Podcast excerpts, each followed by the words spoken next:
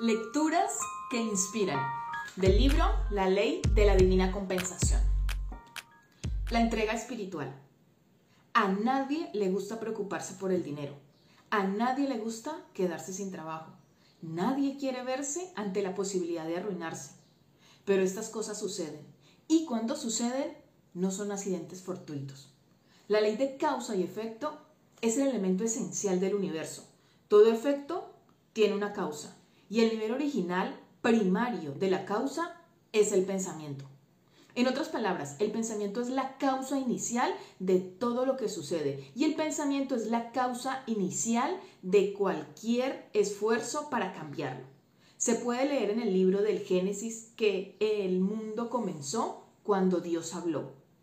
Sus pensamientos crearon el universo y lo recrean continuamente. Los pensamientos de amor son la causa con C mayúscula. Los pensamientos de miedo son la causa con C minúscula. Los pensamientos C tienen dominio sobre los pensamientos C en minúscula. Porque el amor es real y el miedo no lo es. El amor viene de Dios, el miedo no.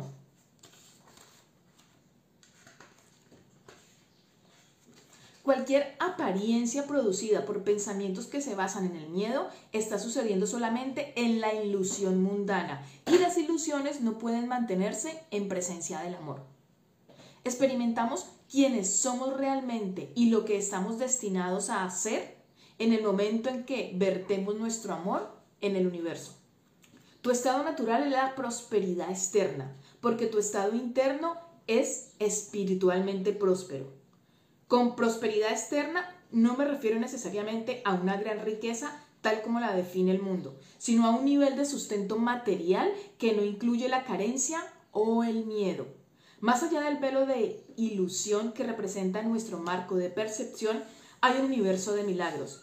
Ese universo no es un mundo de ensueño, sino nuestro hogar espiritual, al que estamos destinados a volver. No en una fecha posterior después de morir o de muchas vidas llenas de esfuerzo, sino en cada instante de nuestra vida. Nuestro corazón es la brújula que nos conduce allí. El universo de los milagros es donde verdaderamente vive nuestra alma, incluso cuando lo olvidamos en nuestra experiencia mortal. No es una metáfora, sino una dimensión real de la conciencia. Es el santo grial de la búsqueda espiritual. El milagro es un cambio en nuestra manera de pensar, el paso del miedo al amor. Un milagro no es, no es un suceso sobrenatural, es metafísico. Meta significa más allá, de modo que la realidad metafísica se refiere a una realidad que está más allá de lo físico.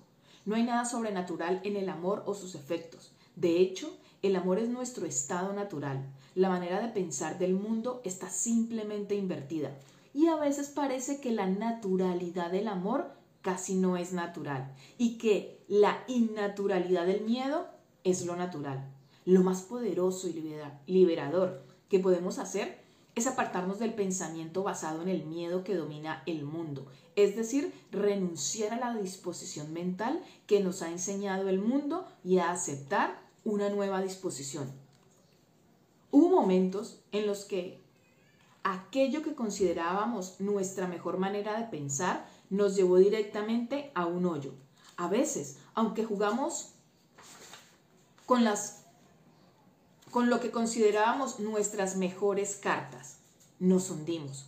Hicimos lo que pensábamos que debíamos hacer y aún así lo perdimos todo. Hicimos lo que pudimos y a pesar de todo acabamos ante la amenaza del desastre.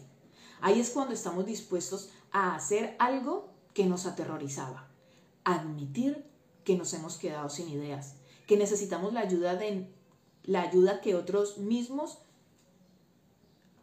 la ayuda que nosotros mismos no podemos ofrecernos. Entonces descubrimos más o menos cuando nuestras rodillas tocan el suelo, que este no es el momento en que todo se acaba.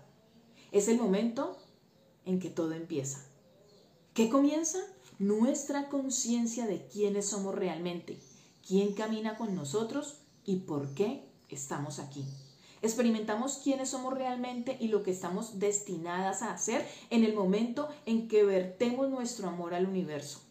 Ese es el instante en que por fin llegamos, cultivando una actitud en la que vemos que estamos aquí para cumplir un plan mayor que el nuestro propio, como recipientes en los que el amor, que es el núcleo de todas las cosas, fluye a través de nosotros para bendecir al mundo. Obviamente, esto no es algo que tengamos que anunciar a todas las personas con las que nos encontremos, sino algo en lo que cualquiera de nosotros puede pensar y en consecuencia actuar. Abrirnos completamente al amor es muy diferente a la mentalidad de éxito que dicta el mundo. No es agarrar al toro por los cuernos ni tratar de apartar a otros a codazos para poder ser el número uno, ni luchar desesperadamente para llegar a lo más alto. Como hijas de Dios, cualquiera de nosotras ya está en lo más alto. La única cima verdadera es el amor. Y el amor es lo que somos. Al reconocer que estás aquí solo para amar, te das cuenta de que mientras lo hagas ya tienes éxito. Y el amor no tiene que ser algo grandioso.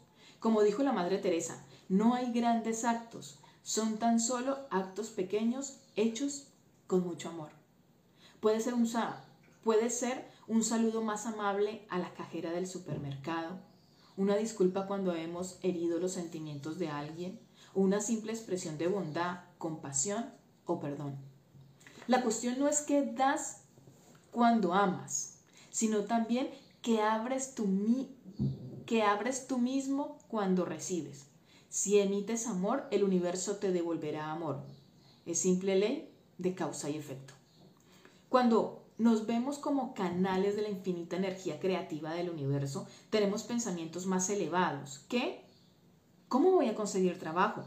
alcanzamos un ámbito de conciencia en el que las preguntas son, ¿de qué manera puedo servir para mejorar al mundo? Tienen precedencia sobre qué puedo conseguir con esto. En ese ámbito, si conseguimos trabajo de manera natural, si creamos dinero de manera natural y si producimos de manera natural una prosperidad externa que refleja la prosperidad de nuestros corazones, esto no significa que no tengamos que hacer nuestro trabajo, pero lo hacemos guiados por la sabiduría que quizá ni siquiera sabíamos que teníamos. No lo hacemos solo para ganar dinero o para conseguir un empleo, lo hacemos para vivir en el flujo de una vida llena de sentido y alegría. De una manera muy real, el dinero es lo de menos. Estamos aquí para hacer un trabajo que existe en un plano más elevado que el simple dinero. Eso no significa que no haya que respetar al dinero o que no haya que tratar con él de un modo apropiado, responsable y con moderación. Hay que hacerlo y sufriremos consecuentemente si lo olvidamos. Pero el dinero en sí mismo no es ni bueno ni malo, es una cosa material que como todas las cosas materiales está infundida de bendición si se crea de una manera honesta y se usa con buenos propósitos. El camino a la abundancia es entregar nuestras habilidades y talentos, pidiendo que sean usados por Dios para ayudar a sanar el mundo. Demasiadas personas sienten que tienen talento, pero sencillamente no saben en qué emplearlo. No hemos sido educadas en una sociedad que pregunta, ¿cuáles son tus dones y talentos? ¿Y cómo pueden hacer que el mundo sea un lugar más hermoso? Normalmente se nos preguntan cosas como, ¿qué vas a hacer para ganarte la vida? Esto nos lanza fuera de nuestro ritmo natural, porque el alma simplemente no piensa de esa manera. No hay ninguna tendencia más natural que servir al amor. Algo muy, algo muy profundo sucede cuando oramos. Querido Dios, por favor, úsame. Cuando nos ponemos a disposición del universo para sus propósitos amorosos, nuestro ofrecimiento se atiende inmediatamente. Cuando cualquier cosa, incluido el dinero, está separada de nuestras tendencias naturales, el universo milagroso es desviado de su curso. Mientras el amor sea lo más importante para nosotras, nuestra vida prosperará de manera natural. A veces lo que más adelante nos hará ganar una fortuna llega primero como un impulso creativo que nadie consideraría necesariamente rentable en esos momentos. Haz algo, no porque pienses que podrías ganar dinero, hazlo porque hace cantar a tu corazón. El mandato bíblico, buscad primero el reino de los cielos y todo lo demás os será dado por añadidura, significa acoge el entendimiento de tu unidad con todas las cosas y todo lo que podría contribuir a tu bien surgirá del poder de ese pensamiento. Puede que un día te sientas atraído por una tarea que no produzca nada de dinero, pero si contribuye a tu crecimiento como ser humano, a tu carácter e integridad, si te enseña cosas sobre ti mismo y en el mundo, si te ofrece una oportunidad para estar presente en la vida, entonces es una actividad próspera. Otro día puede que te encuentres en un empleo que realmente no te guste y sin embargo, si eres honesto contigo mismo, te darás cuenta de que te está enseñando disciplina, humildad o responsabilidad. Estas lecciones son necesarias para atraer y manejar el dinero correctamente. El dinero llega del universo y llegará cuando sea creado, no solo por una causa material, sino por la energía de la rectitud. Rectitud significa uso correcto de la mente y el único uso correcto de la mente es el amor. El universo sabe cuáles son nuestras necesidades y está programado para satisfacerlas. Cuando empieces a preguntarte, ¿he satisfecho las necesidades del amor? Con más frecuencia que ¿Ha satisfecho el amor mis necesidades? Entonces los milagros que ocurren de manera natural en presencia del amor caerán a tus pies y en tus manos. Para la mente del ego, entregarse significa rendirse. Para la mente espiritual, entregarse significa ceder y recibir. Una vez que estamos ahí, en el espacio santo, en el que todo es riqueza, el oro externo de la prosperidad mundana aparece de forma milagrosa llega invitándonos a usar nuestra abundancia responsablemente y a compartirla generosamente, como el universo la ha compartido con nosotros. Querido Dios, te entrego lo que soy, lo que tengo y lo que hago. Que mi vida y mis talentos se puedan usar de la, de la manera que mejor te sirva. Te entrego mis fracasos y cualquier dolor que aún esté en mi corazón. Te entrego mis éxitos y las esperanzas que contienen que la luz de tu amor brille en lo hondo de mi corazón y se extienda a través de mí para bendecir al mundo. Amén. Y aquí continuamos, aquí terminamos la lectura del día de hoy. Mañana tendremos una nueva lectura, pero antes quiero invitarte a que conozcas los talleres y los cuadernos de transformación personal. Tienes el enlace debajo de este vídeo si lo estás viendo por YouTube. Y eh, quiero, quiero invitarte a que te unas a la comunidad de Telegram. Hay dos comunidades concretas. Una comunidad que es el Club de Lectura Consciente, te puedes unir gratuitamente, y la otra comunidad es donde comparto temas relacionados con hábitos de vida saludable, con reflexiones del mundo humano, temas de meditación y todo tipo de temas relacionados para tu despertar de la conciencia, para el desarrollo personal amoroso, consciente y en gozo de tu vida.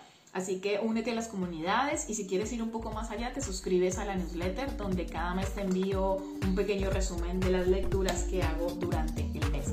Así que muchas gracias por tu tiempo y nos vemos